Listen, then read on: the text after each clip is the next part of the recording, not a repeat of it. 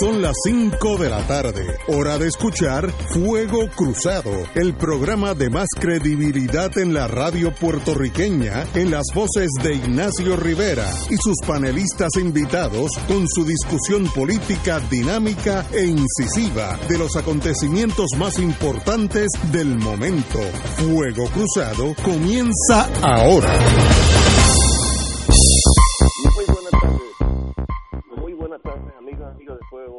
Estamos en un periodo especial como aquellos años en Cuba, la caída de la Unión Soviética tiene que ver con el virus este que nos tiene el mundo entero en vilo. Tenemos tenemos al doctor eh, Fernando Cabanilla, eh, director del Centro de Cáncer del Archivo Mutuo, que yo creo que es la persona que hace semana en el programa nosotros no la posibilidad de que eso llegara aquí. Yo creo que se quedó cortito. Eh, Cabanilla, ah, hoy en día ya hay cinco casos. Eh, Cabanilla, ¿estás en la lista? Estoy en la línea, sí. Muy bien. ¿Me oyes bien? Pues, eh, ¿qué nos tiene que decir de lo que tú indicaste al principio? Y ya es un Hola. No, no oigo a Cabanilla. ¿Me oyes ahora? Apenas lo oigo. Yo también te oigo bien lejos.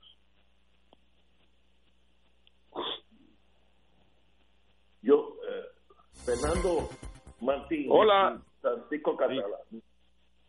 Hola. no oigo bien, pero estoy por aquí. Saludos. Sí, igualmente. La varilla es que, está entrando muy débil. Yo también, también oigo distante. Hello. Hello. Aló, Cabanilla. Sí, te oigo, pero distante. Eh, estás, estás apenas, uh, tal vez sea mejor que, eh, que vamos a tratar de conseguirte de nuevo, a ver si tenemos una nueva conexión, o si quieres,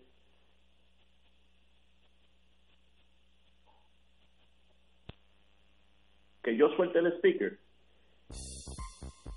Ok, ¿y ahora? Aló. Yo. Comencemos con, con Cabanilla eh, y Fernando Martín y Francisco Catalán. Eh, amigos, de, más decir que estamos en este periodo de lockdown. Eh, yo creo que es una palabra errónea. Eh, en el contexto federal, lockdown cuando nadie puede ni entrar ni salir, punto. Pero yo creo que hoy en la radio española, un periodo de aislamiento, yo creo que es más correcto. Eh, eh, yo creo que pues estamos en ese periodo especial, estaremos dos semanas entrando y saliendo, y de verdad que se me hace muy, muy difícil entender qué nos ha pasado, que estamos aquí casi prisioneros uno de los otros. Pero ahí estamos, amigos y amigas. Eh, que don Fernando Martín. Saludos a ti, eh, Ignacio, igualmente al doctor Cabanilla, si me escucha, y al doctor Catalá también.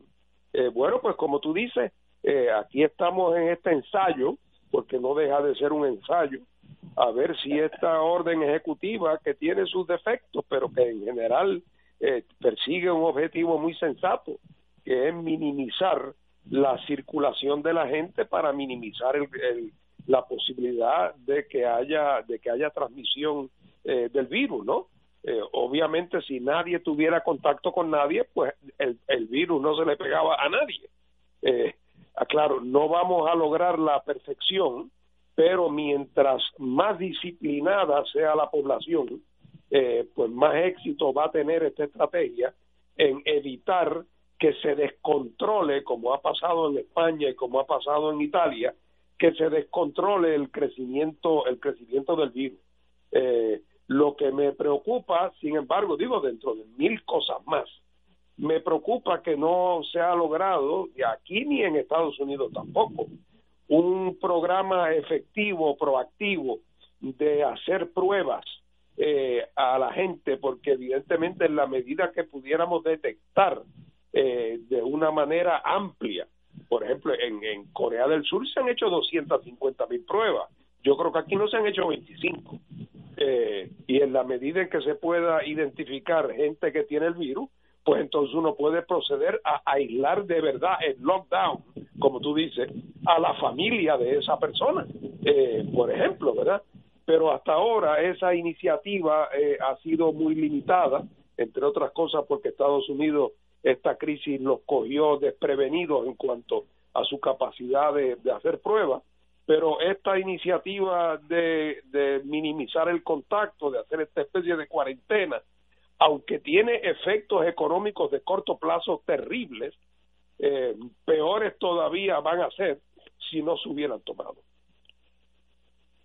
Doctor Cabanilla, usted diga. Sí, no, definitivamente yo creo que sí hay una oportunidad eh, para controlar esta epidemia, tratando de intervenir lo más temprano posible.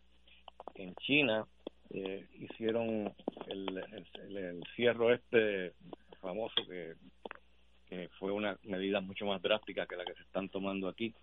Incluían no solamente separar a la gente en la casa, que no podían salir nada más que para ir al supermercado y tenían que salir con mascarilla y tenían que guardar la distancia, tenían que tener permiso.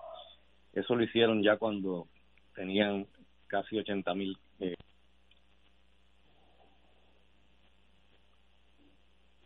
¿Cómo tú ves la problemática en Puerto Rico.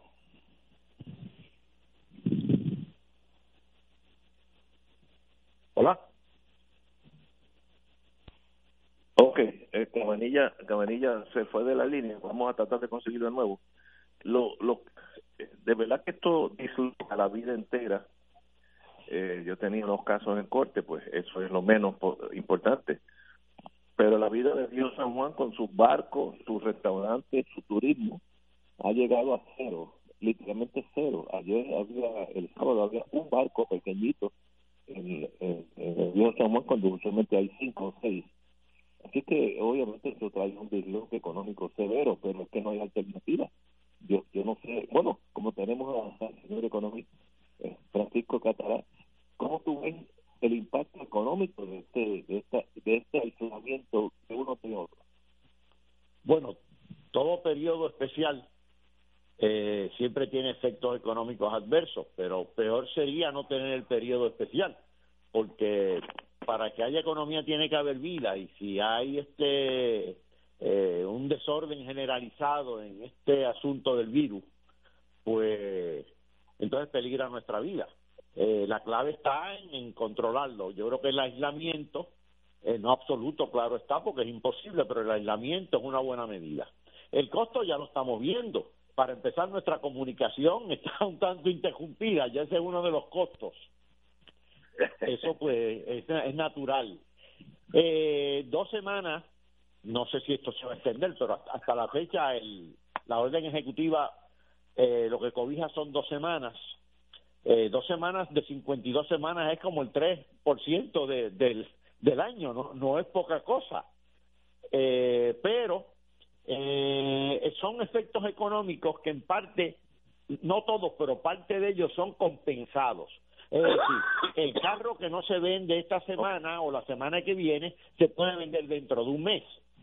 Eh, lo que pasa es que el flujo regular de fondos, pues naturalmente es interrumpido. Puede haber empleados que quedan eh, virtualmente cesantes y pueden algunos pueden acogerse a licencias, otros no, está el desempleo, siempre va a haber interrupción en el flujo de fondos, en, en, el en el tránsito regular del dinero y eso pues afecta pero hay muchos negocios pequeños y demás que, que tienen mecanismos de compensación.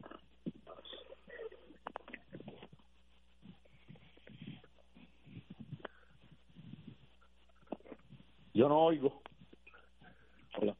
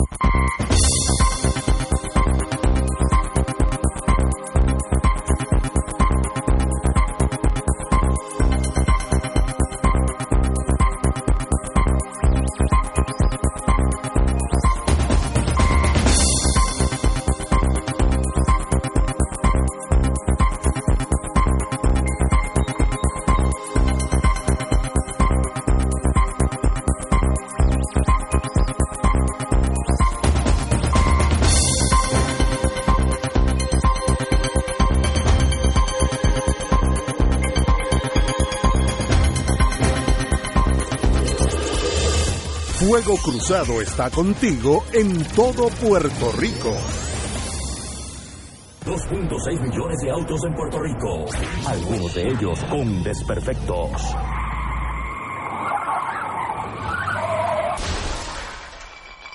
Autocontrol. Tu carro. Tu carro. Tu mundo. Lunes a viernes a las 11 de la mañana por Radio Paz 810 AM.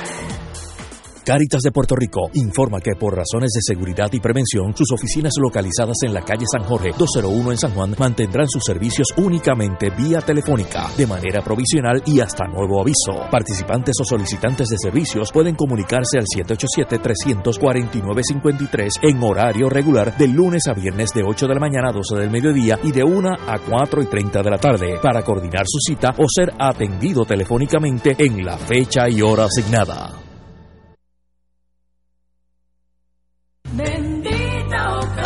Al encuentro de Jesús Eucaristía, reflexiones del Evangelio, vida de santos, diálogos de fe y mucho más. Este y todos los sábados a las 4 de la tarde por aquí, por Radio Paz 810 AM. Auspicia Librería San Damián Dorado 459-8406. Al encuentro de Jesús Eucaristía por Radio Paz 810. Todos los jueves Radio Paz y la Administración del Seguro Social te ofrecen un espacio informativo para orientarte y aclarar tus dudas sobre los derechos, requisitos y obligaciones para poder disfrutar de sus beneficios. Plantea tus preguntas por el 787-300-4982 y conoce antes que nadie los detalles concernientes a cambios y nuevas regulaciones, escuchando todo sobre Seguro Social con Víctor Rodríguez los jueves de 2 a 3 de la tarde por Radio Paz 810.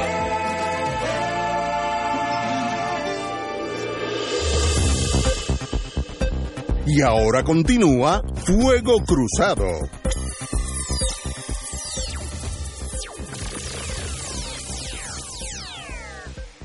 Regresamos, amigos y amigas, a Fuego Cruzado. Doctor Camarilla, ¿está en línea? Estoy aquí en línea. Bueno, ¿Me oye? ¿Cómo usted ve las próximas dos semanas, tres semanas, el futuro de Puerto Rico bajo este aislamiento de la sociedad? Bueno, ob- obviamente esto pues tiene un costo muy alto, no solamente económico, sino también eh, social, pero yo creo que es una medida que definitivamente había que tomarla.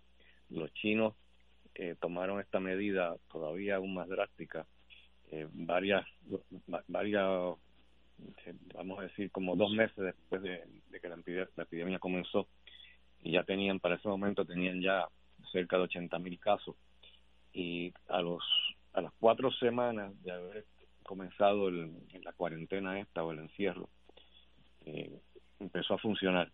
Ellos estaban teniendo entre 1.500 a 2.000 casos diarios y al mes de empezar las, de tomar las medidas eh, empezó a disminuir hasta que al punto que ya lo que tienen son como 20 casos diarios es prácticamente nada en una población de 1.300 millones de personas o sea que ellos han, han logrado controlar la epidemia si una vez terminen con la cuarentena esta, va de nuevo a desarrollarse la epidemia, eso está por verse.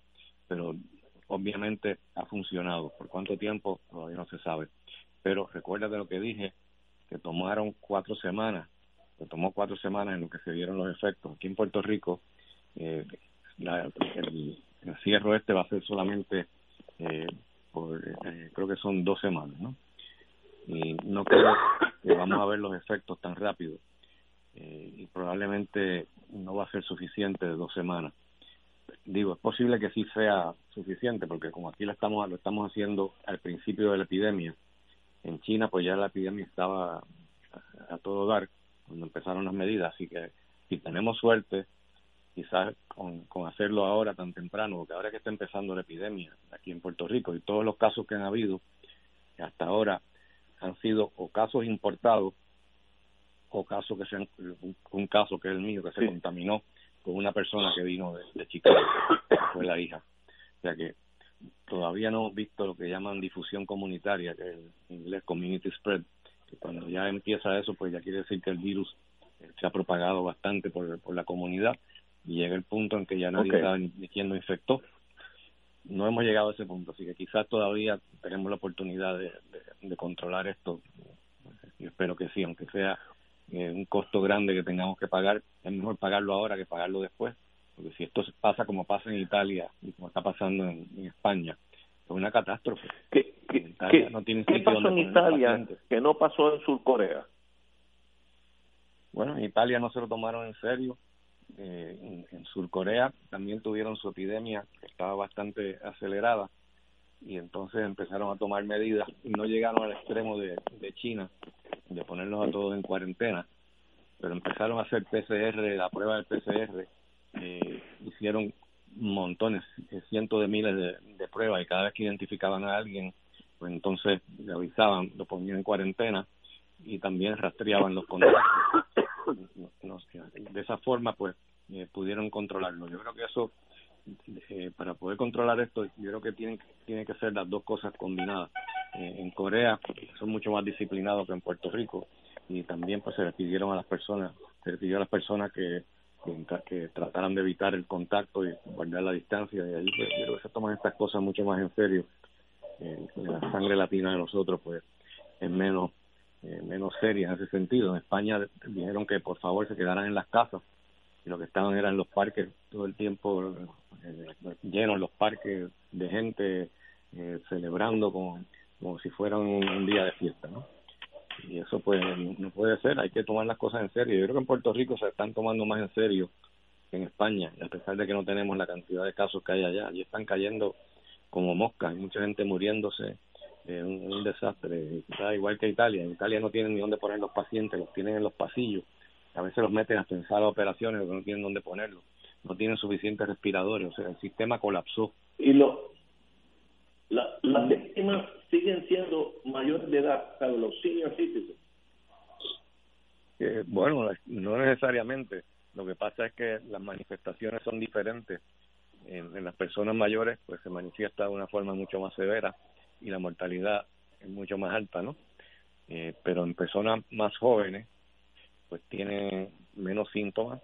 y muchas veces lo pasan eh, por ahí eh, como si fuera un catarro, que fue lo que sucedió con, con la hija del paciente mío que tenía un catarro y yo no, yo no pensé que era coronavirus que se le había pegado, pero aparente, aparentemente sí. Eh, parece que lo trajo de Chicago y se lo pegó al padre que estaba inmunosuprimido. Entonces, ahí es donde viene el problema. Si hay, si hay, si hay pacientes que no tienen síntomas clásicos, pues pueden estar regando la enfermedad sin saberlo. Pero yo creo que este, este esfuerzo que está haciendo la gobernadora, y realmente la felicito, porque no debe haber sido una La, medida, nada de fácil la, me- la medida del gobierno que tiene y el impacto político que de puede tener en- para ella también.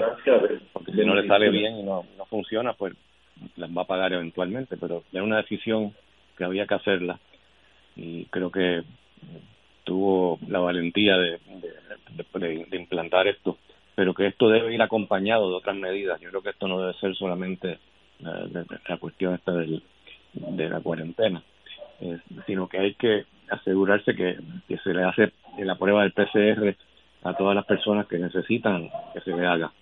Este, ahora mismo estoy recibiendo eh, quejas de que no se está, de gente que todavía no se les pa- no se le está haciendo la prueba y tienen que ir a sala de emergencia eh, para que se la hagan. La prueba comercial ya está disponible, pero entonces no la están haciendo, por lo menos en, en- en el Hospital Auxilio Mutuo, no la están haciendo ambulatoria. Tienen que hacerlo para pacientes hospitalizados nada más.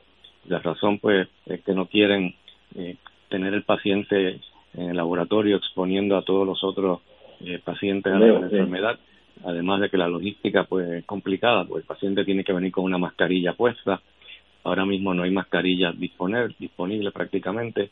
Eh, el personal se tiene que preparar también eh, con toda la, toda la parafernalia para poder tomarle la muestra y no infectarse ellos. Es mucho más fácil en el hospital porque el paciente está en aislamiento y la enfermera pues le toma la muestra allí en un momento. Pero hacerlo en, en- en un escenario ambulatorio pues es bastante más complejo. En el centro médico tienen unas carpas, no sé si ya están funcionando, y las tienen en un estacionamiento y funciona como si fuera una sola una sala de emergencia, pero solamente para tomar muestras eh, de los pacientes que, que son sospechosos para coronavirus. Y eso pues me parece que es una idea excelente. Eh, en el auxilio mutuo pues están también tratando de conseguir esas carpas para, para implantar eso, pero todavía todavía no hemos empezado. Hay, varias cosas que hay que resolver todavía.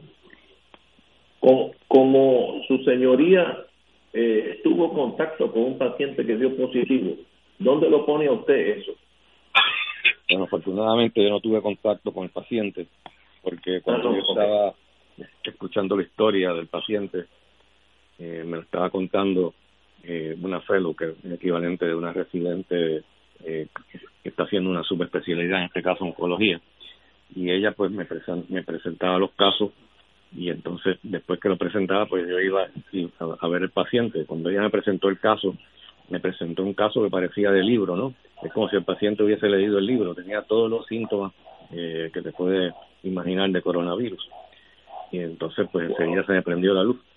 Y yo dije, no, no, no, ese paciente hay que dejarlo ahí en aislamiento y no no podemos no, no podemos entrar en contacto con él lamentablemente ya ella había entrado en contacto con él ella ahora mismo pues está en cuarentena pero yo yo no tuve ningún contacto con él así que no, ha tenido que entrar en cuarentena Doctor, esto va a tomar un tiempito, así que en las próximas dos semanas lo vamos a interrumpir constantemente, porque estoy que velar, yo creo, cada 24 horas. Así que es privilegio estar, haber estado con usted.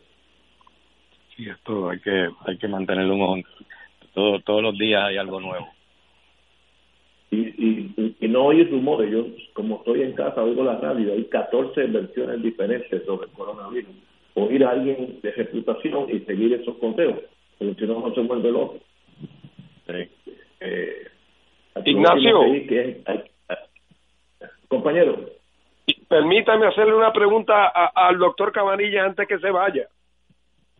¿Cómo la, pregunta es la siguiente, doctor. ¿Cuántas ¿a cuántas personas usted estima que se le ha hecho la prueba en Puerto Rico en total? Bueno, ahora mismo se está hablando de 19 sospechosos, además de además de los cinco eh, que ya se le hizo la prueba. Así que esos 19 mm. sospechosos, pues eh, se le tiene que haber hecho la prueba a todos ellos. Y en el hospital de veteranos, pues hay seis eh, pacientes que se les ha hecho la prueba también de los cuatro de los, de los cuales han llegado los resultados en cuatro que han sido negativos. Los otros dos pues no se ha resultado todavía pero si sumas esos 19 más 6 25 más 5 más son 30 y, pero verdad que parece increíble que a estas alturas solamente se hayan podido hacer 30 pruebas bueno es que realmente ahora es que están empezando a, a liberalizar los criterios Claro. En Estados Unidos también, en términos comparativos. Lo sé. No, no se han hecho tantas tampoco. bueno, y, y, a, la, a la luz de a la luz de eso, es posible tener una idea de cuánta gente pueda en efecto estar infectada y que anda por ahí.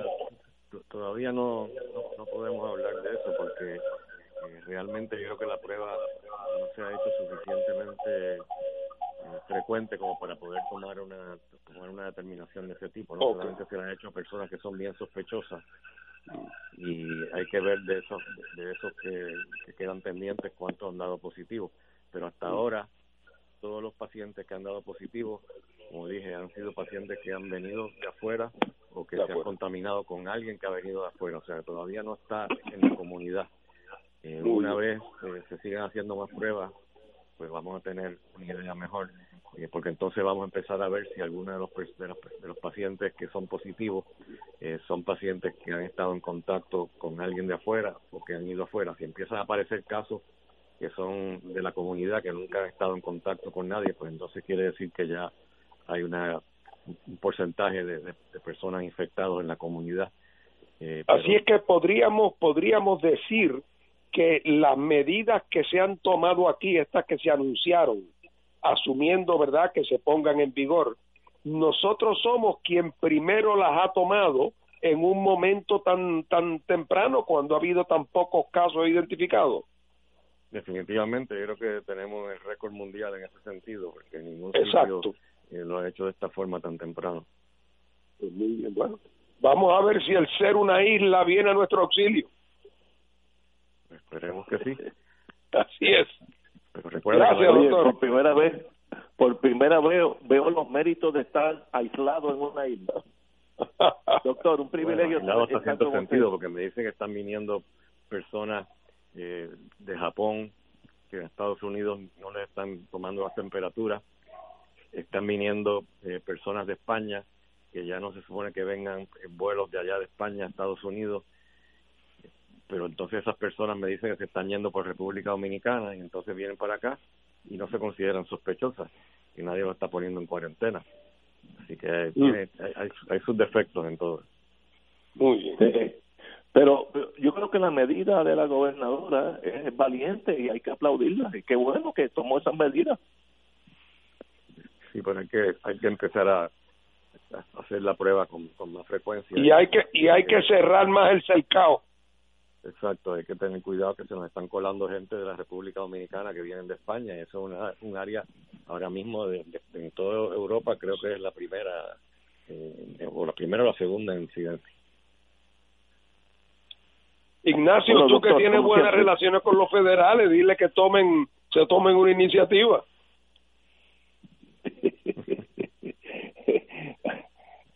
Tenemos que ir a una pausa, amigos y amigas de Fuego Cruzado. Vamos a una pausa y regresamos con Fuego Cruzado post-coronavirus. Vamos a una pausa, amigos. Fuego Cruzado está contigo en todo Puerto Rico. Se acerca la temporada de pago de contribución sobre ingresos, el famoso Tax Season. En RJBB and Associates te asesoramos para que al crear tu cuenta IRA tengas la mejor IRA del mercado. Así obtendrás la deducción contributiva que te permite la ley con el instrumento financiero de mejor rendimiento del mercado con garantía de principal. No lo dejes para el 15 de abril. Llámanos para cita y orientación al 787-691-2899 o al 505-1891. Proveyendo tranquilidad, transfiriendo tu riesgo. 787-691-2899 o 505-1891. Radio Paz te ofrece el mejor motivo para levantarte temprano y disfrutar el comienzo de un nuevo día de lunes a viernes con Enrique Liboy y Radio Paz en la mañana. La dosis perfecta de noticias, deportes y éxitos musicales de todos los tiempos, humor y curiosidades, calendario de actividades y tus peticiones musicales por el 787-300-4982. Conéctate con el 810 AM de lunes a viernes con Enrique Liboy y Radio Paz en la mañana. ¿Sabías que existen cooperativas de trabajo, agrícola, vivienda, transporte, supermercados, farmacias, comunales, juveniles, entre otras? Para conocer más acerca de los beneficios y servicios del cooperativismo, sintoniza el programa radial de la Liga de Cooperativas de Puerto Rico, Cooperativismo por Puerto Rico, todos los martes a las 4 de la tarde por aquí por Radio Paz 810 AM. Cáritas de Puerto Rico informa que por razones de seguridad y prevención, sus oficinas localizadas en la calle San Jorge 201 en San Juan mantendrán sus servicios únicamente vía telefónica, de manera provisional y hasta nuevo aviso. Participantes o solicitantes de servicios pueden comunicarse al 787-349-53 en horario regular de lunes a viernes de 8 de la mañana a 12 del mediodía y de 1 a 4 y 30 de la tarde para coordinar su cita o ser atendido telefónicamente en la fecha y hora asignada. Y ahora continúa Fuego Cruzado. Regresamos. Amigos y amigas, regresamos a Fuego Cruzado en este nuevo formato telefónico, dada el aislamiento con nosotros. Yo no había tocado el tema, pero creo que hay que felicitar a la señora gobernadora tomar una decisión que mejor es precaver que tener que remediar. Y como estamos hablando de una cosa que puede matar, estamos unos añitos, eh, pero hay que cogerlo muy en serio. Eh, no podemos ser el modelo de Italia, que ha sido un caos, y podemos imitar el modelo de Corea del Sur, que ha sido una perfección, según el doctor Ibrahim Pérez, que lo cita hoy en extenso. Eh, doctor Catalán, yo no tuve claro porque estaba aprendiendo a manejar este, este teléfono. ¿Cómo impacta este aislamiento uno de los otros en sentido económico. Por favor, me, me repite porque no, no lo bien. Bueno, eh, si te escuché bien, porque la verdad que la transmisión no, no, no es la mejor, pero espero que me estés escuchando. Ya por lo menos aquí en Puerto Rico parece que hemos sido bastante ágiles y se están tomando algunas medidas. Por ejemplo, eh, acabo de leer hace unos minutos que las cooperativas de ojo y crédito, que recuerda que su clientela es eminentemente de clase de pocos ingresos y clase media, pues acaban de anunciar que COSEC, que es la corporación pública que asegura los depósitos de eh, los socios cooperativistas en, la, en esas cooperativas de ojo y crédito, es el equivalente del FDIC en la banca comercial, pues acaban de declarar una especie de moratoria en la en el cobro de esos préstamos, COSEC los autorizó, y esto eh, no únicamente tiene un efecto tangible, sino que tiene un efecto eh, psicológico, tranquilizador en la gente, para que se preocupe menos y que piense más en la disciplina que debe ejercer ahora para protegerse de los contagios de este virus. Eh, los intereses están bajando. Ustedes habrán enterado que el sistema de reserva federal bajó ya los intereses también. Eso no tiene tanto efecto porque los intereses estaban bien bajos, pero también tiene un efecto psicológico positivo. Eh, además, los pequeños negocios, los restaurantes, están distribuyendo comida, eh, no atendiendo quizá gente en el salón comedor, pero están eh, están vendiendo comida para para para la calle, ¿no? Eh, así que yo creo que los efectos económicos que palidecen ante lo, la importancia de, una vida, claro está, estipulado eso, eh, se están cancelando, por lo menos si no totalmente parcialmente. Siempre va a haber un efecto, siempre va a haber un efecto. Hay negocios cejados, hay fábricas que detienen sus líneas de producción, siempre hay efecto adverso. Pero yo diría que hay bastantes amortiguadores para eh, resistir ese ese cantazo, por lo menos a corto plazo. Este, a mí me dijo un amigo de esos que se ríe de la vida. Eh, es importante ese tipo de amigos.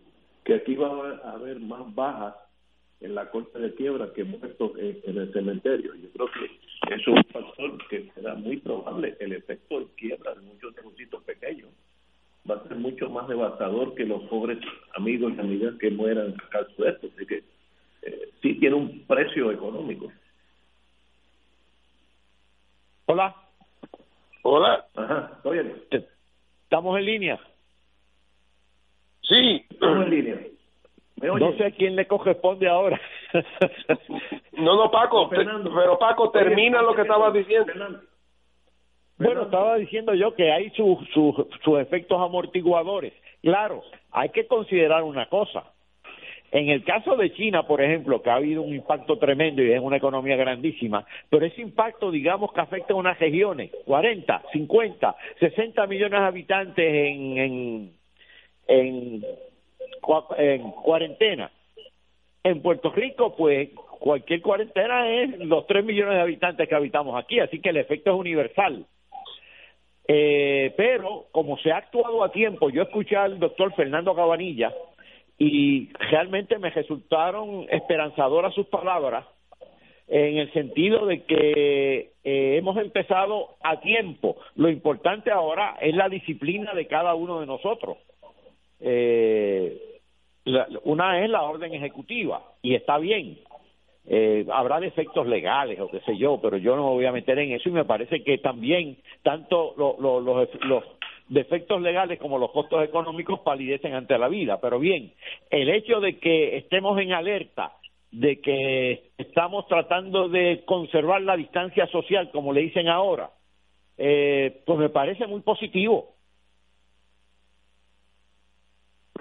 Mi, mi preocupación, Paco, y digo, yo estoy de acuerdo contigo 100%, pero tengo la preocupación de que no veo, aparte de esa iniciativa que tú has eh, eh, eh, observado de las cooperativas, no veo que entre las prioridades que el gobierno anuncia esté la de paliar de alguna manera eh, el problema de eh, esas decenas de miles de puertorriqueños que viven de cheque en cheque, muchos de ellos incluso en una economía semiformal, eh, que de momento, o sea, estoy hablando del que vende pinchos en la calle, eh, pues el que vende pinchos en la calle tiene que cerrar su negocio, eh, por no hablar del que es mozo en un restaurante eh, o el que trabaja en un hotel, aunque tenga un trabajo mejor pago.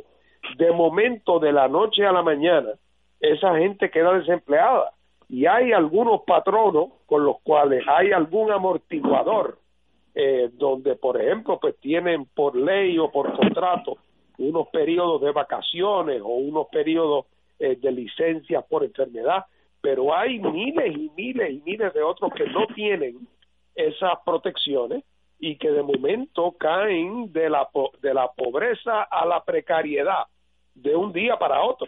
Eh, y no veo que porque hay otras personas que pues yo yo estoy jubilado eh, pues yo en la semana que viene voy a tener los mismos ingresos que tuve la semana pasada. Digo, si esto dura mucho, pues nos, hundiremos todo. Pero a corto plazo, eh, uno, la vida de uno no se va a afectar en el sentido de que disminuyan los ingresos, pero eso es, eso es un grupo relativamente pequeño. Otra gente va a depender de, que esto se reactive y se ha hablado de dos semanas, pero aquí todos sabemos que esto va a durar mucho más eh, mucho más de dos semanas, eh, porque, porque el asunto es de una gran complejidad. Así que lo que he hecho de menos es una posición del gobierno más agresiva, eh, buscando maneras de paliar ese daño, eh, ofreciendo algún tipo de apoyo de emergencia a esas familias que se van a ver en, en una condición muy, muy precaria concurro, concurro contigo. Aquí hay mucho negocio mm, de mediano a pequeño que prácticamente están en la frontera de la formalidad y la informalidad y que no disponen de reservas, no tienen mayores planes de licencia y por lo tanto cuando cierran o, o cuando disminuyen dramáticamente sus operaciones, varios de esos empleados quedan virtualmente desempleados. Yo ayer hablé con uno de ellos, que es vecino mío aquí en el condominio, y estaba desolado porque para él no cobrar en una semana o en dos semanas o en tres semanas, a saber cuánto, eh, es dramático porque, como tú dijiste, vive de, de día a día, de cheque en cheque. Eh, tiene que pagar el alquiler de la casa, la comida, y eso no lo puede suplir su patrono con licencias o con reservas que tenga. Eso, porque no las tiene, son, son, son pequeñas empresas que están en la frontera de la formalidad y la informalidad. Eso lo tiene que proveer el Estado. Así es, así. Y eso es una lista larga porque por ahí después pasamos a los que trabajan por cuenta propia, que puede ser el mecánico, puede ser el ojalatero, eh, puede ser cualquiera que realmente eh, rinde un servicio desde un local que puede verse impedido de impedido de funcionar. A yo conozco, tengo un conocido que fue esta mañana a su tiendita, no abrirla, pero a con, con a, aprovechar a hacer un chequeo de inventario. Y cuando la policía vio que había gente dentro de la tienda, la, policía se apareció para decirle que tenía que irse para su casa. Eh, digo, y yo comprendo la actitud de la policía, pero únicamente lo hago para dramatizar eh, que, que estos son gente que se queda sin ingresos. Oye, así que vamos a ver qué, qué, qué, qué, planteamiento. Claro, el gobierno no tiene una máquina de imprimir dinero, lo sabemos. Eh, pero no se puede depender únicamente de que el presidente Trump apriete un botón y que salga el dinero por el grifo, porque la experiencia que tenemos es que ese no es el caso. Y por cierto, Fernando, esto nos da una lección también en Puerto Rico y fuera de Puerto Rico. Se ha estado ya por años y años eh, inmersos en esta cultura neoliberal adversa al rol del Estado, al que sea, adversa al papel del gobierno, siempre privilegiando el espacio privado, siempre privilegiando, privilegiando lo individual. Y ahora, en este momento, la gente se tiene que apercibir de lo importante que es el espacio público, lo importante que son los seguros universales, lo importante que es el, el, servicio público, la función del Estado, porque es imprescindible y no hay mercado que pueda proveer eso. Así es. Ahora que necesitamos el Estado, resulta que no hay Estado. Exacto. Se le ha dado tan duro al Estado y se ha impugnado tanto que lo hemos debilitado. Hay una, hay una nómina gubernamental y hay parientes y dolientes. pero Estado, lo que se dice Estado, no lo hay. Sí, porque se le dio un Estado efectivo.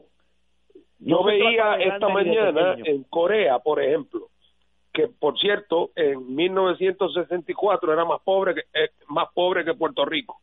Eh, pero por y, y yo veía el, cuando declaraban a las familias que tenían que ir a aislamiento, que el, producto de esas 250 mil pruebas que han hecho, una vez que determinan que alguien tiene el, el, virus, aíslan a toda la familia, a toda, por los 14 días.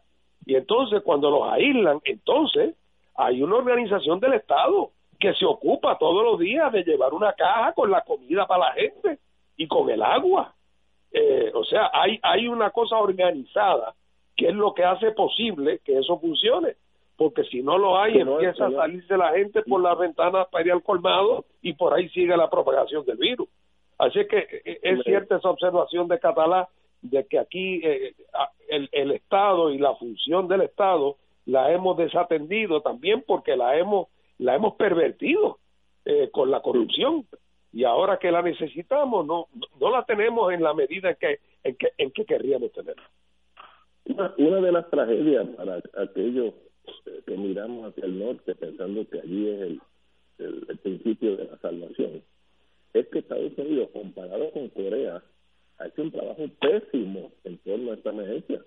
Eh, Estados Unidos lleva, si bien recuerdo que lo leí en algún momento, unas 30 o 60 mil pruebas de, de, del virus y eh, Corea tiene 250 y 15 mil diarias. Eh, Así es. Ese gobierno está tan organizado eh, y sencillamente eh, es una maravilla. A las personas que dan positivo, pero que se quedan en su casa, le ponen un GPS de monitoreo para estar seguro que no sale de su casa, etcétera, Así es la cosa. Necesita algo. Ese gobierno como que funciona en momentos de crisis y Trump ha dicho, se ha dejado a los diferentes estados, y dice, bueno, cada cual, a eso están los estados, cada cual por su lado. Que es, es como deshacerse del problema, que es una tragedia eh, para los Estados Unidos, yo lo veo. Dígame usted. Hola. Hola. Y, hola, ¿estamos por aquí? Sí. Sí, a mí me parece que el, el presidente Donald Trump empezó con muy mal pie, porque empezó encejándose en un nacionalismo estrecho, diciendo que tenían el mejor sistema de salud del mundo, que como si no necesitaran a nadie, y este prácticamente eh, en negación inicialmente de que la, el virus no llegaba ahí, pero luego que se enfrenta a la realidad empieza a hacer declaraciones improvisadas, totalmente eh, engañosas y realmente eso desconcierta a la población.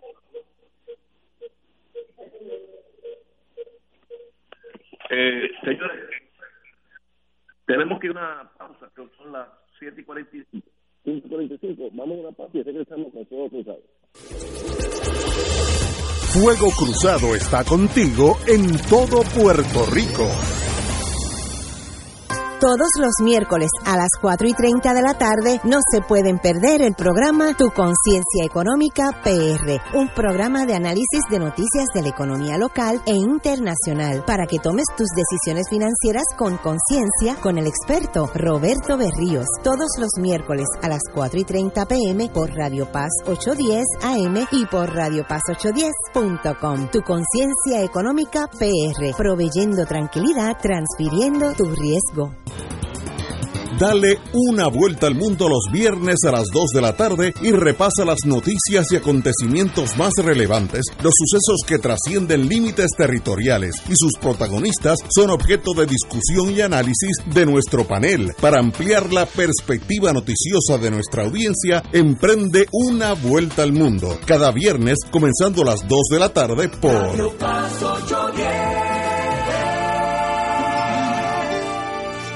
El siguiente mensaje ha sido enviado por Monseñor Roberto Octavio González Nieves, arzobispo metropolitano de San Juan de Puerto Rico.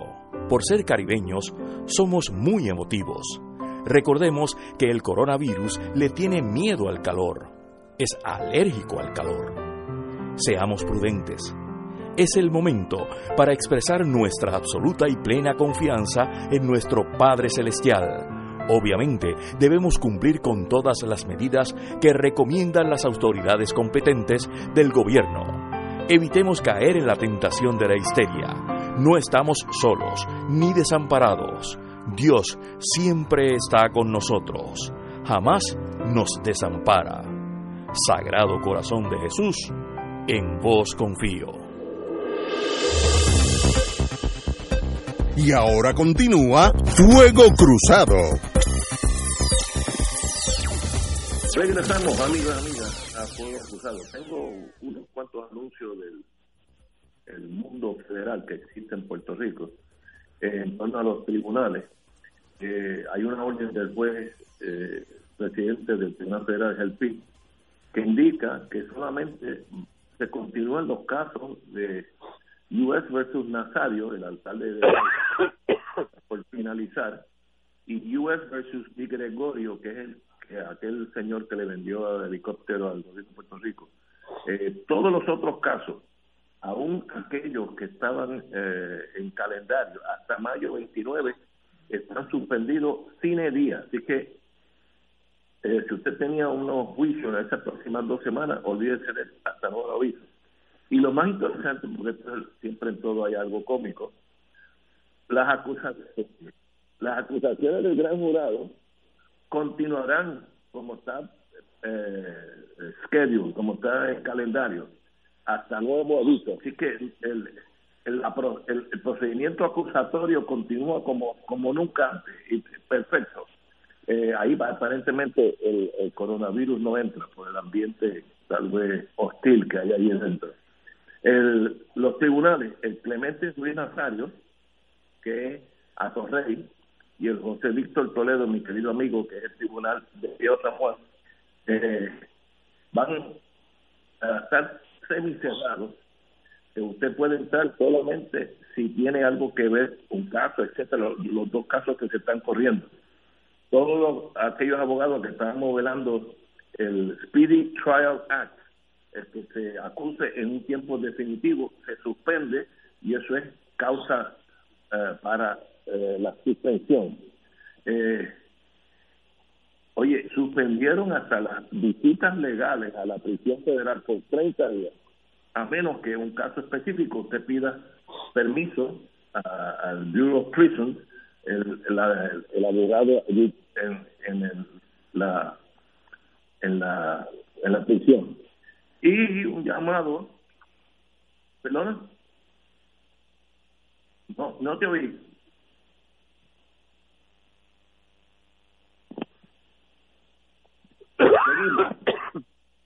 Oye, eh, Fernando, tú, tienes, tú eres el del catarro, ¿no?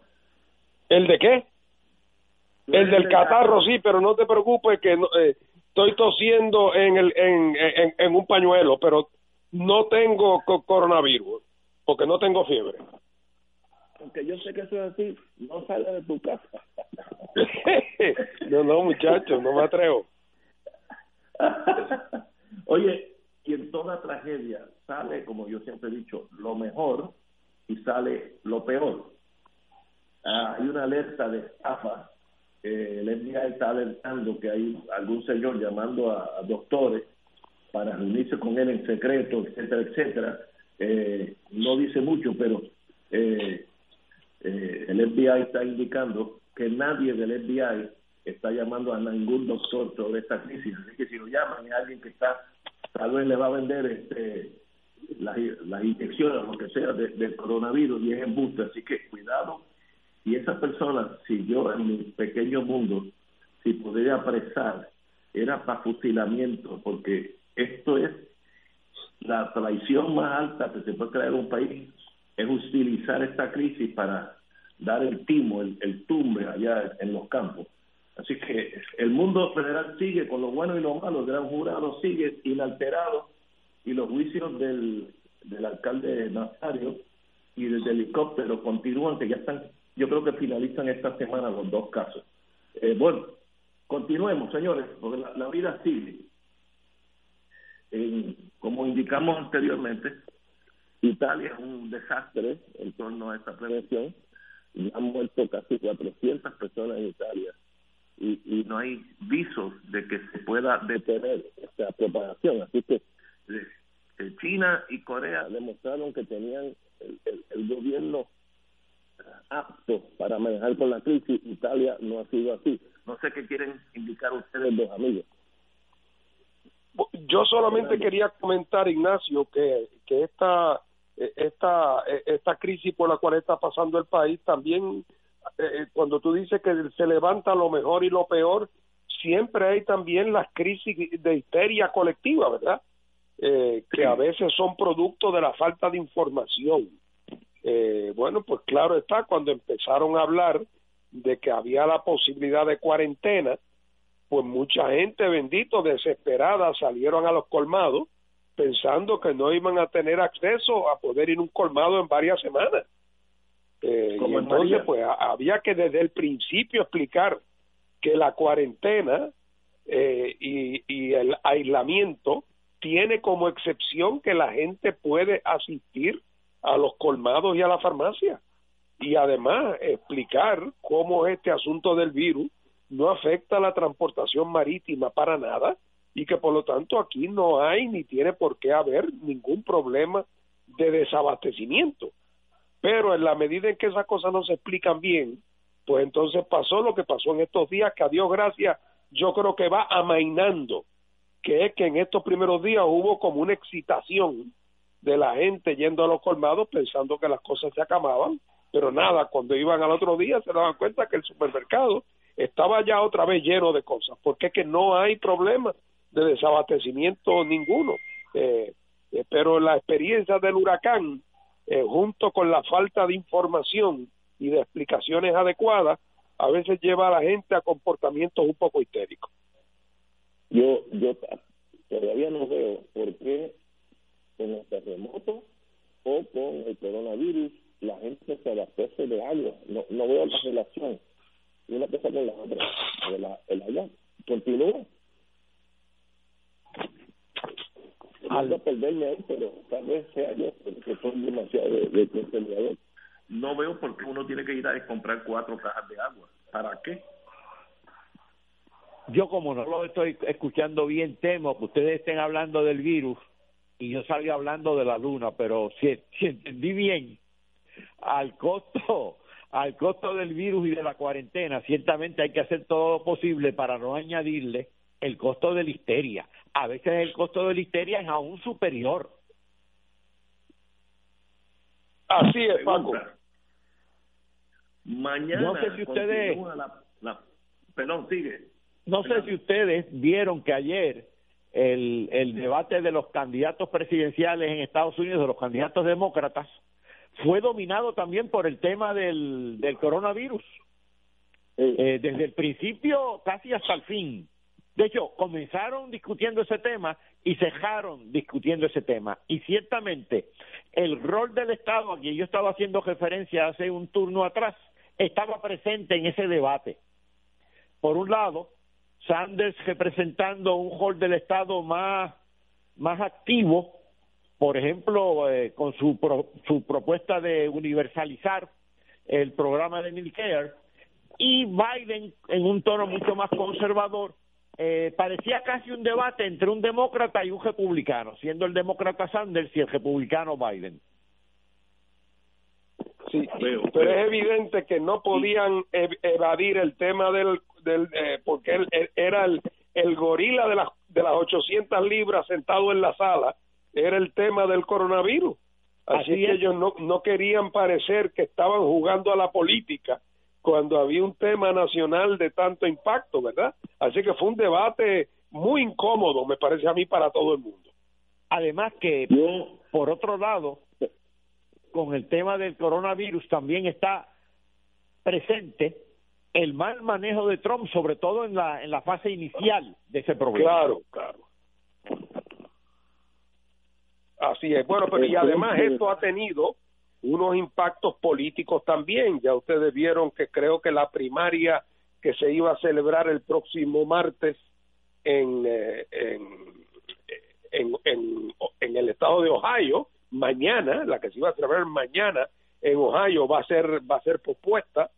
Eh, en Francia ustedes vieron que la segunda ronda de las elecciones municipales que se iba a celebrar el domingo que viene está suspendida. Eh, la primaria de los demócratas puertorriqueños, quienes quiera que sean, que estaba para el 29 de marzo, se ha pospuesto también, eh, porque evidentemente el calendario de primaria en cualquier parte del mundo, en la medida en que supone que la gente se aglomere, pues el gobierno no puede estar por un lado de la boca diciéndole a todo el mundo que mantenga la distancia social y que se quede en su casa, y por el otro lado invitándolos a que comparezcan a los colegios eh, eh, a votar. Así es que habrá que ver cuánto tiempo dura esto y cómo de mucho esto afecta los calendarios políticos que nunca contaban con una con una posibilidad como esta. Tengo entendido que en Florida va a continuar con la primaria mañana eh, en torno a Biden o, o Sanders. Así que es una excepción a la regla. Yo, yo hubiera po- Aunque habrá que ver, Ignacio, ¿qué, pa- qué pasa con la tasa de participación. Si yo fuera un viejito retirado en Florida de 80 años, la tentación de quedarme sentado tranquilo, eh, en, en vez de cuando, cuando tengo un problema de asma o tengo un problema de insuficiencia respiratoria, la idea de que voy a salir de mi casa para irme al gimnasio de la high school del barrio, a reunirme allí con varios cientos de personas. Eh, es posible que eso se note como pasó en Francia, que en las elecciones del domingo municipales fue la tasa de participación más baja en los últimos 50 años de la historia francesa. Eh, y es muy Y posible que eso pase mañana en la primaria de Illinois y en la primaria de Florida, eh, porque hay mucha gente, particularmente los mayores, que son los que normalmente más asiduamente concurren a votar, eh, que, que tengan miedo a salir de su casa porque tanto le han dicho que no se exponga, con toda razón, que, que, que tienen que pensarlo tres veces. Wow. Eh, tenemos. Sí, tenemos Por ejemplo, una persona de la edad tuya, yo no le recomendaría que fuera a votar. No, yo- Oye, y por cierto, aquí en estoy- Puerto estoy por Rico- no- estoy por no aquí- ir a votar aquí en noviembre, Puerto Rico- que imagínate ahora. Han dicho que el calor Vamos es el enemigo, seis, el enemigo número uno del virus, ¿no? Pero yo no sé ustedes, pero yo en estos días he estado sintiendo frío. Ey, ey, Ha hecho, ha hecho, Fuego Cruzado está contigo en todo Puerto Rico.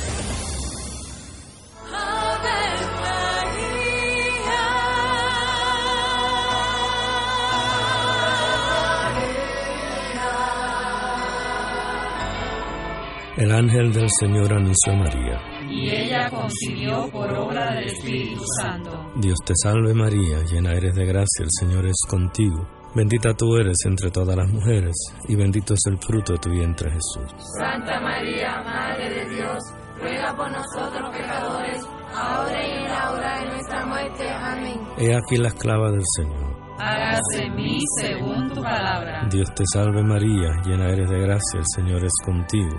Bendita tú eres entre todas las mujeres, y bendito es el fruto de tu vientre Jesús. Santa María, Madre de Dios, ruega por nosotros pecadores, ahora y en la hora de nuestra muerte. Amén. Y el Verbo se hizo carne. Y habitó entre nosotros. Dios te salve María, llena eres de gracia, el Señor es contigo. Bendita tú eres entre todas las mujeres, y bendito es el fruto de tu vientre Jesús. Santa María, Madre de Dios, ruega por nosotros pecadores, ahora y en la hora de nuestra muerte. Amén. Ruega por nosotros, Santa Madre de Dios. Para que seamos dignos de alcanzar las promesas de nuestro Señor Jesucristo. Oremos. Derrama, Señor, tu gracia sobre nosotros, que por el anuncio del ángel hemos conocido la encarnación de tu Hijo, para que lleguemos por su pasión y su cruz a la gloria de la resurrección, por Jesucristo nuestro Señor. Gloria al Padre, al Hijo y al Espíritu Santo. Como era en un principio, ahora y siempre, por los siglos de los siglos. Amén. Ser rotario es dar de sí, con amplitud, sin anhelo de recompensa del cielo, antes de pensar en sí. Mensaje del Club Rotario de Río Piedras. Aquí la llama se enciende cada tarde a las 5 porque escuchas Radio Paz 810 AM, WKBM San Juan y retransmite en diferido WOROFM Corozal San Juan, la Casa de Fuego Cruzado, el programa de más credibilidad en la radio puertorriqueña.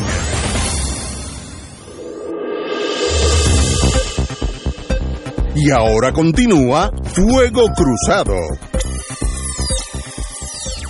Regresamos, amiga, amiga, Fuego Cruzado. Estamos aquí volviendo en un calendario muy especial. Estamos hoy hasta las seis y media, bajo este periodo especial, como hubiera dicho Fidel Castro.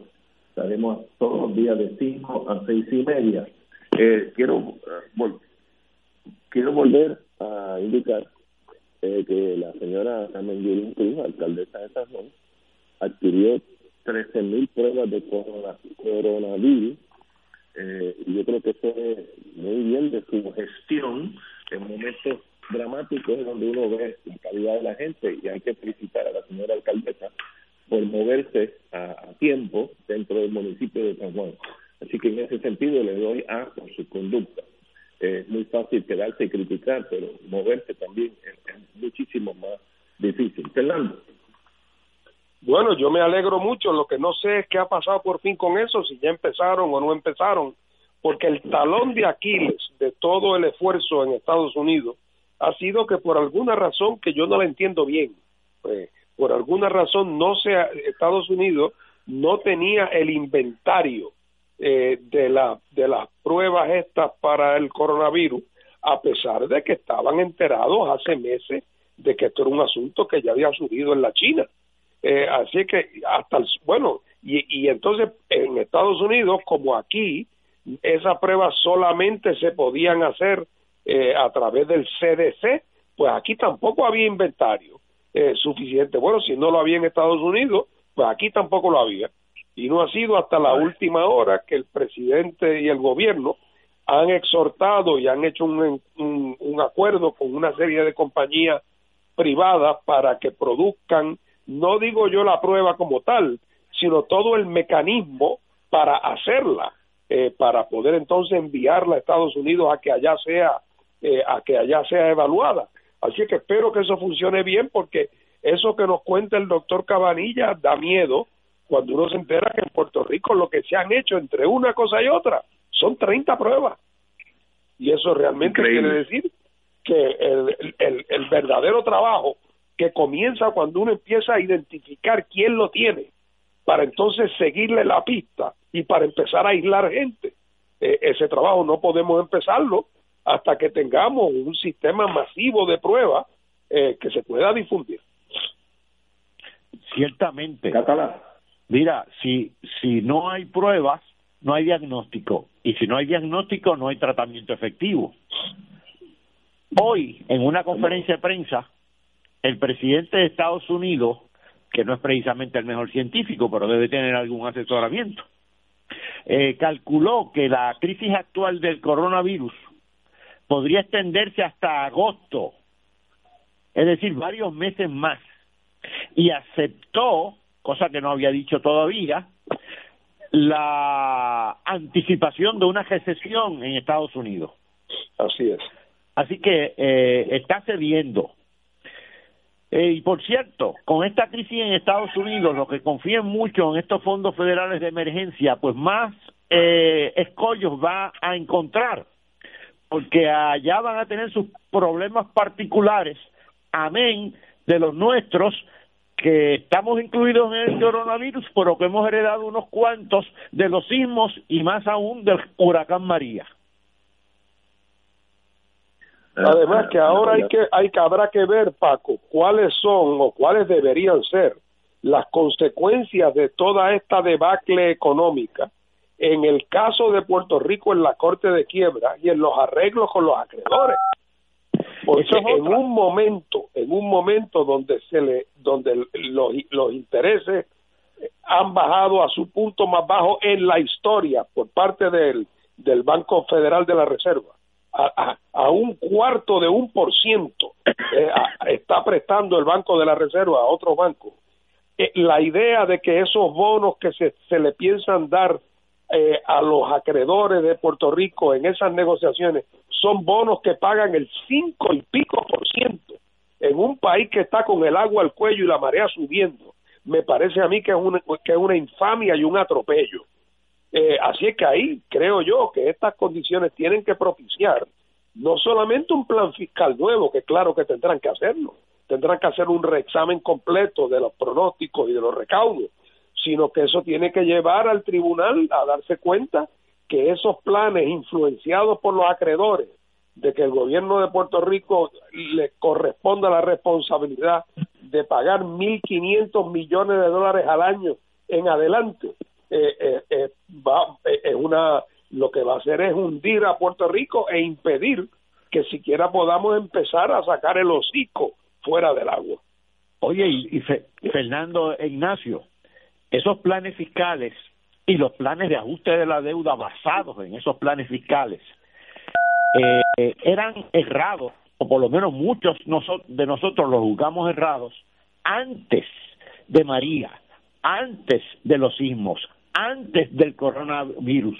Los que se han hecho últimamente, que fueron antes del coronavirus, eh, es que estaban basados en una serie de proyecciones y de estimados de sostenimiento fiscal, en este momento, en el, sobre bases reales, no valen el papel en que están escritos. Así es. Eh, si, si fuéramos, si ellos van a ser serios de verdad, independientemente de si son acreedores o deudores, si van a ser serios de verdad, pues van a tener que realizarlo todo. Es que, es que yo creo que la verdad económica es tan severa que, que va a tener que forzar esa lo, lo que su señoría está indicando es que no, no podemos seguir con el plan original. Primero que era difícil ahora es imposible. Tiene toda la razón. Esos planes tienen que por fin comenzar a reflejar la realidad los intereses de Puerto Rico que nunca lo, lo, lo, lo han reflejado han reflejado los intereses de los acreedores montados sobre una irrealidad. Oye, la, la vida enseña cosas a veces de la forma más, más eh, oscura. En, en esta crisis que estamos combatiendo para mantenernos vivos, eh, eh, y tampoco hay que brincar a la histeria, el mundo político nuestro, nuestro pequeño mundo, es casi irrelevante eh, si los populares, que si el otro, que si el PNP, que si el, los partidos nuevos que quieren. Eso pasó a la historia y como pueblo no le interesa oír a ninguno de, los partidos, porque ahora sí que hay una crisis y cuando no hay crisis hay que alejarse del gobierno cuando hay crisis. Pues, pues entonces, ¿para qué tener gobierno?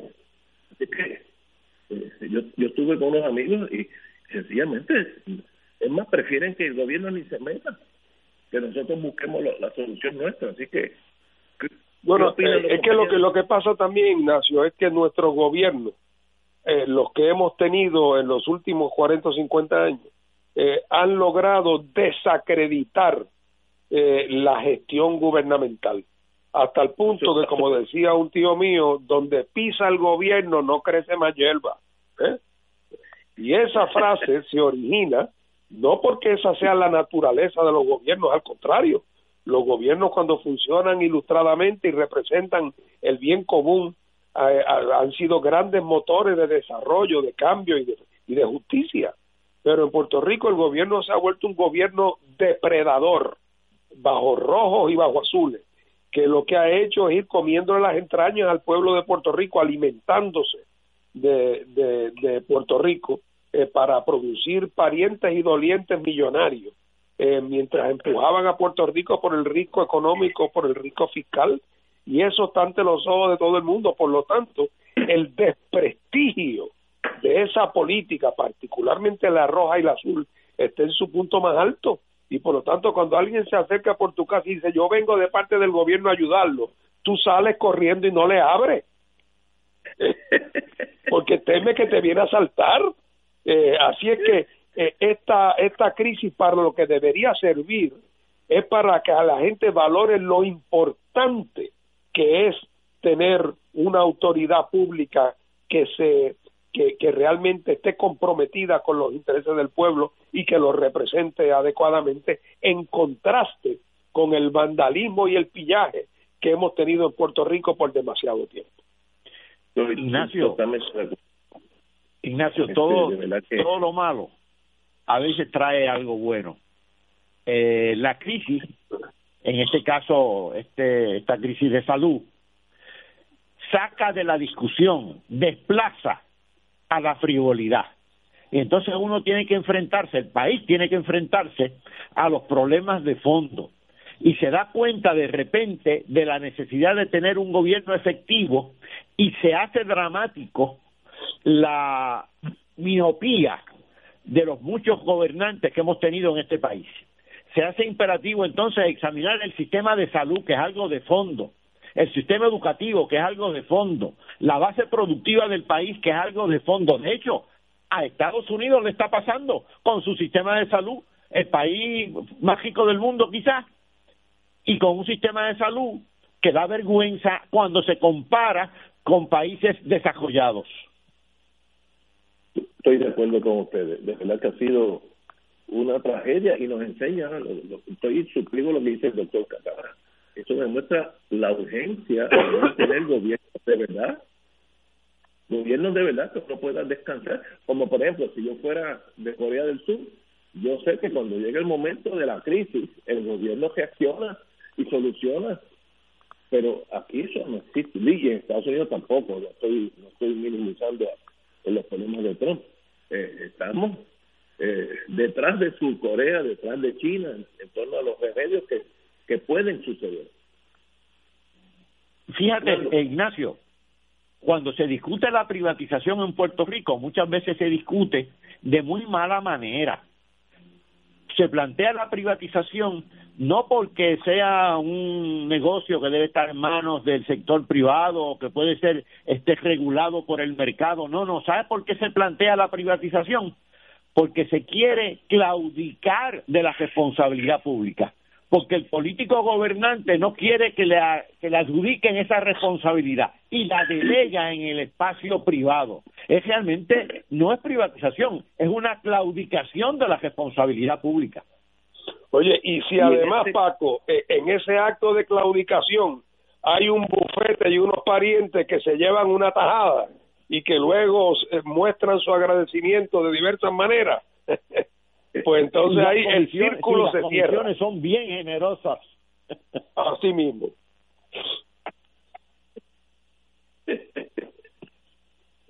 Ignacio, tú, tú, te, tú como que esto que nosotros estamos diciendo como que te suena, como que tú has visto eso.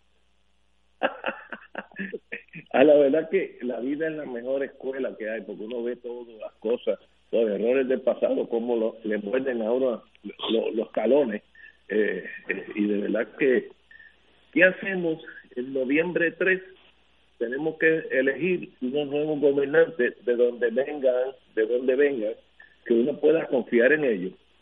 Y eso rompe la tradición tribal de rojos, azules y, los otros. Se romperá o esa tribalización continuará. Eso lo veremos. Bueno, yo, yo creo que desgraciadamente en la vida no hay soluciones mágicas. Nada me gustaría a mí que al pueblo de Puerto Rico eh, y a su electorado le pasara como, como, como San Pablo camino a Damasco y que de momento, eh, ¿verdad? La, la, caída, la caída produjera la clarividencia. Pero eso no quiere decir que la experiencia que hemos vivido y, no lleve a cada vez más gente eh, a, tener una actitud crítica, eh, a, estar dispuesto a usar su voto para no endosar los que nos metieron en el hoyo profundo en que estamos metidos, los que de alguna manera se le han caído también eh, las vendas de los ojos con respecto al tema del colonialismo y con el tema del gobierno por parte de extranjeros en Puerto Rico. Y yo creo que todo eso se va sedimentando. No todo el mundo va de momento al otro día a decir, pero yo creo que vamos a ir por ese camino y creo también que en los Estados Unidos, aunque sea por motivos que no siempre son buenos, vamos a ver también cada vez mayor claridad de parte de ellos sobre sus propios intereses y cómo sus propios intereses ya no son compatibles con el amamantamiento del colonialismo en, en Puerto Rico. Así que yo creo que vamos a ver eh, eh, alteraciones de percepción tanto aquí como allá. Bueno, yo, creo que eso es obvio. Este, eh, en estos días de crisis, como dije, anterior, anteriormente, el mundo político nuestro es un rol secundario o casi inexistente excepción de la gobernadora que sí tiene que impartir directrices y lo está haciendo muy bien, no, no estoy juzgando, pero el mundo político de verdad es irrelevante en este momento. Como aprendimos en la, en la tormenta, uno tiene que ayudarse los vecinos unos a otros, en este caso es mantenerse lejos. Eh, yo que le doy la mano a todos mis amigos, etcétera, se me ha hecho hasta difícil aprender esta nueva fase, pero hay que hacerla.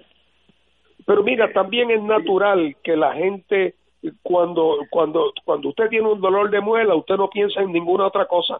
Usted dejó de pensar en la hipoteca, dejó de pensar en el problema que tiene con la esposa, dejó de pensar en los problemas del trabajo, no piensa nada más que en el dolor de muela. Eh, y eso es así también con este tema del coronavirus, aquí y en otras partes. Por eso ahorita comentábamos lo incómodo del debate entre Biden eh, y Sanders, porque los temas que todo el mundo hace una semana anticipaban que iban a ser los temas que dominarían el debate, jugaron todos un papel secundario, porque nadie quería aparecer que le estaba dando más importancia a temas políticos tradicionales que, al, que a la crisis del coronavirus. Y así pasa en Puerto Rico también, pero lo que pasa es que esta dimensión de la crisis también va a ir evolucionando y la gente va a ir relacionando en su mente que algunas de las razones por las cuales no hemos podido bregar con esto y otros problemas de la manera en que deberíamos eh, o de que pudiéramos haberlo hecho está vinculado con los otros temas políticos, pero nada me extraña a mí que en estos momentos la gente no quiera hablar nada más que el dolor de muela y cómo lo soluciona. vamos a una pausa, amigos, vamos a una pausa y regresamos con el final de todo. Fuego Cruzado está contigo en todo Puerto Rico. Existen instrumentos financieros que generan ganancias de los mercados bursátiles con garantía de principal invertido. Las anualidades indexadas brindan excelentes rendimientos y garantías de inversión superando los instrumentos tradicionales de ahorro. Para orientación y citas, llama a los expertos en seguros y anualidades de RJBB and Associates al 787-691-2899 o al 787-505-1891 proveyendo tranquilidad, transfiriendo tu riesgo. Recuerda 787-691-2899 o 505-1891. Ante la posibilidad del inicio de una cadena de contagio con el coronavirus, el uso de medidas básicas de prevención serán de gran importancia para todos. Evite tocar su boca, ojos y nariz sin haberse lavado las manos previamente. Manténgase informado de fuentes oficiales médicas y de salud pública para no crear confusión. Protéjase del coronavirus y otras enfermedades transmisibles. Este mensaje es una aportación de servicio público de la Asociación Médica de Puerto Rico, Clínica Borinquen Medical Services y esta emisora. Radio Paz te ofrece el mejor motivo para levantarte temprano y disfrutar el comienzo de un nuevo día de lunes a viernes con Enrique Liboy y Radio Paz en la mañana. La dosis perfecta de noticias, deportes y éxitos musicales de todos los tiempos, humor y curiosidades, calendario de actividades y tus peticiones musicales por el 787-300-4982. Conéctate con el 810 AM de lunes a viernes con Enrique Liboy y Radio Paz en la mañana.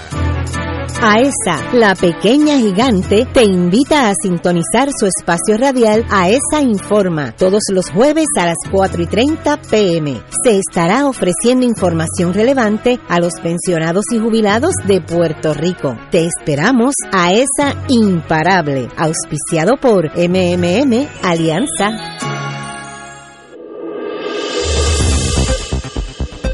Y ahora continúa Fuego Cruzado.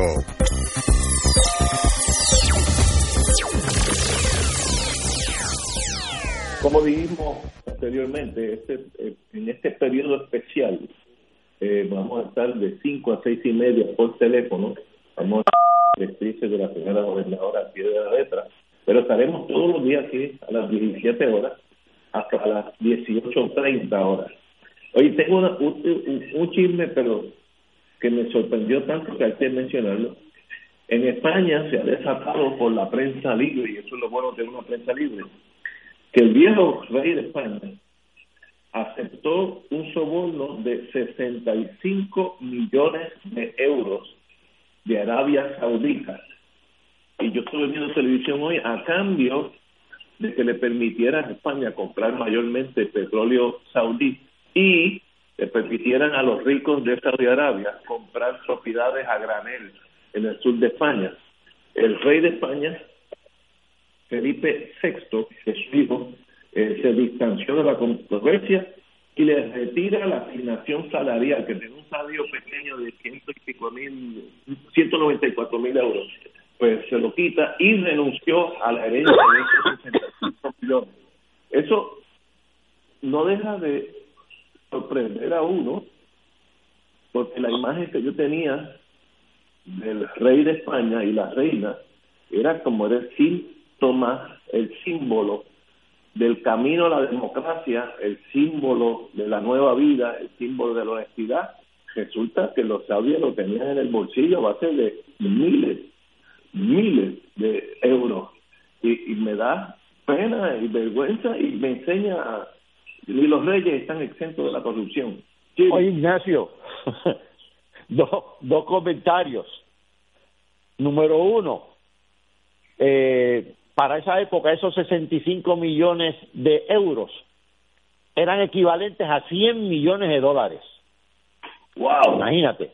Segundo, el actual rey de España, Felipe, eh, realmente no está renunciando a la herencia, está renunciando al delito que cometió su padre. Buen punto, buen punto. Oye, pero pero de la de la reina, el, el- el reinado español es corrupto a nivel de. ¿no? Eso es lo que más me sorprende. Oye, bueno que le pase a los españoles eh, por estar todavía con una monarquía. O sea, espe- especialmente cuando yo pienso que desde, desde que volvió la democracia a España, después de la muerte de Franco, ¿cuántos años no ha habido de gobierno del Partido Socialista Obrero Español? Que, que dice en papel que cree en una España republicana y sin embargo a la hora de la hora nunca da el paso. Eh, y entonces ahora resulta que han ellos que se han pasado protegiendo, sabiéndolo o sin saber, a un viejo pillo que fue Juan Carlos. Ahora el hijo, Increíble. cuando cogieron al papá con las manos en la masa, porque antes no dijo nada, ahora que lo cogieron, se distancia. Eh, pero la verdad del caso, eh, Juan Carlos es el héroe del Comité de Finanzas del Partido Popular y del PNP. El héroe. Porque cobró una comisión de 100 millones de dólares. Eh, así es que no falta quien lo ve de esa manera. Y han tenido la suerte, la monarquía española, de que este asunto ha visto la luz durante el tema del, del coronavirus, de tal manera que ha estado condenado a la segunda y tercera página de los periódicos, porque esto es un escándalo de marca mayor.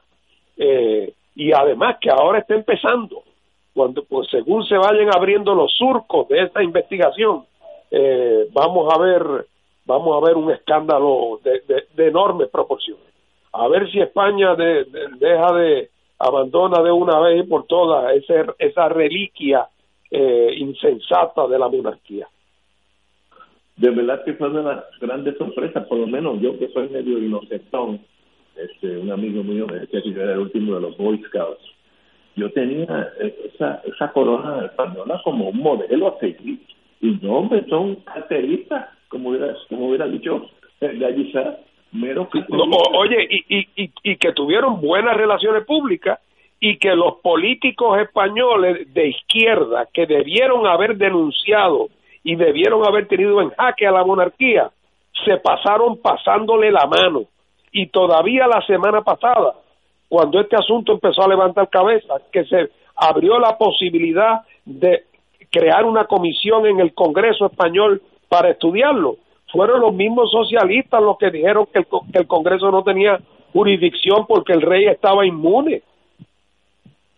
Oye, así es que esa contradicción tenía que explotar por algún sitio. Fernando, y no nos debemos olvidar de un pequeño detalle, que Juan Carlos, en efecto, se educó en la falda de Francisco Franco. Bueno, y fue quien lo hizo rey. Así es. Así mismo. Y que para oye, y que para aceptar la monarquía traicionó a su padre, a don Juan de Borbón. Así mismo. lo cual debió haber sido un indicio desde el principio que este era capaz de cualquier cosa. Pero no era capaz, es capaz de cualquier cosa. Ah, la, así la, tragedia española, esta monarquía, pues, sencillamente colapsó a los sentidos de, de, orgullo patrio, etcétera, etcétera.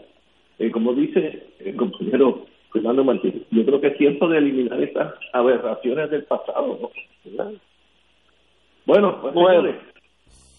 Eh, este es el primer programa bajo el periodo especial de aislamiento eh, y continuaremos así por dos semanas, eh, que el Señor así lo quiere, y si yo aprendo a manejar estas cosas, hoy fue el día más difícil porque estaba aprendiendo, pero ya sé un poquito más que ayer y mañana sabré un poquito más que hoy, así que a Fernando y al doctor Catalán, un privilegio tenerlos aquí.